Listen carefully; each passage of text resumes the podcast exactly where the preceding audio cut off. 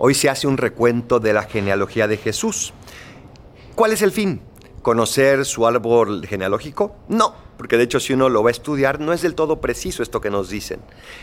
El objetivo de esto es saber que Dios es un hombre de verdad y que viene de hombres de verdad, porque Jesús, esa segunda persona de la Santísima Trinidad, se encarnó y se hizo hombre y aceptó ese regalo para siempre, para toda la eternidad.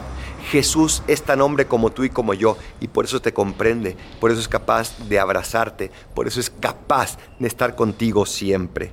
No nos olvidemos de esto, la Navidad es la fiesta de la encarnación del Hijo de Dios, donde ya por fin podemos ver y tocar a Dios. Soy el Paradolfo, recen por mí, yo rezo por ustedes. Bendiciones.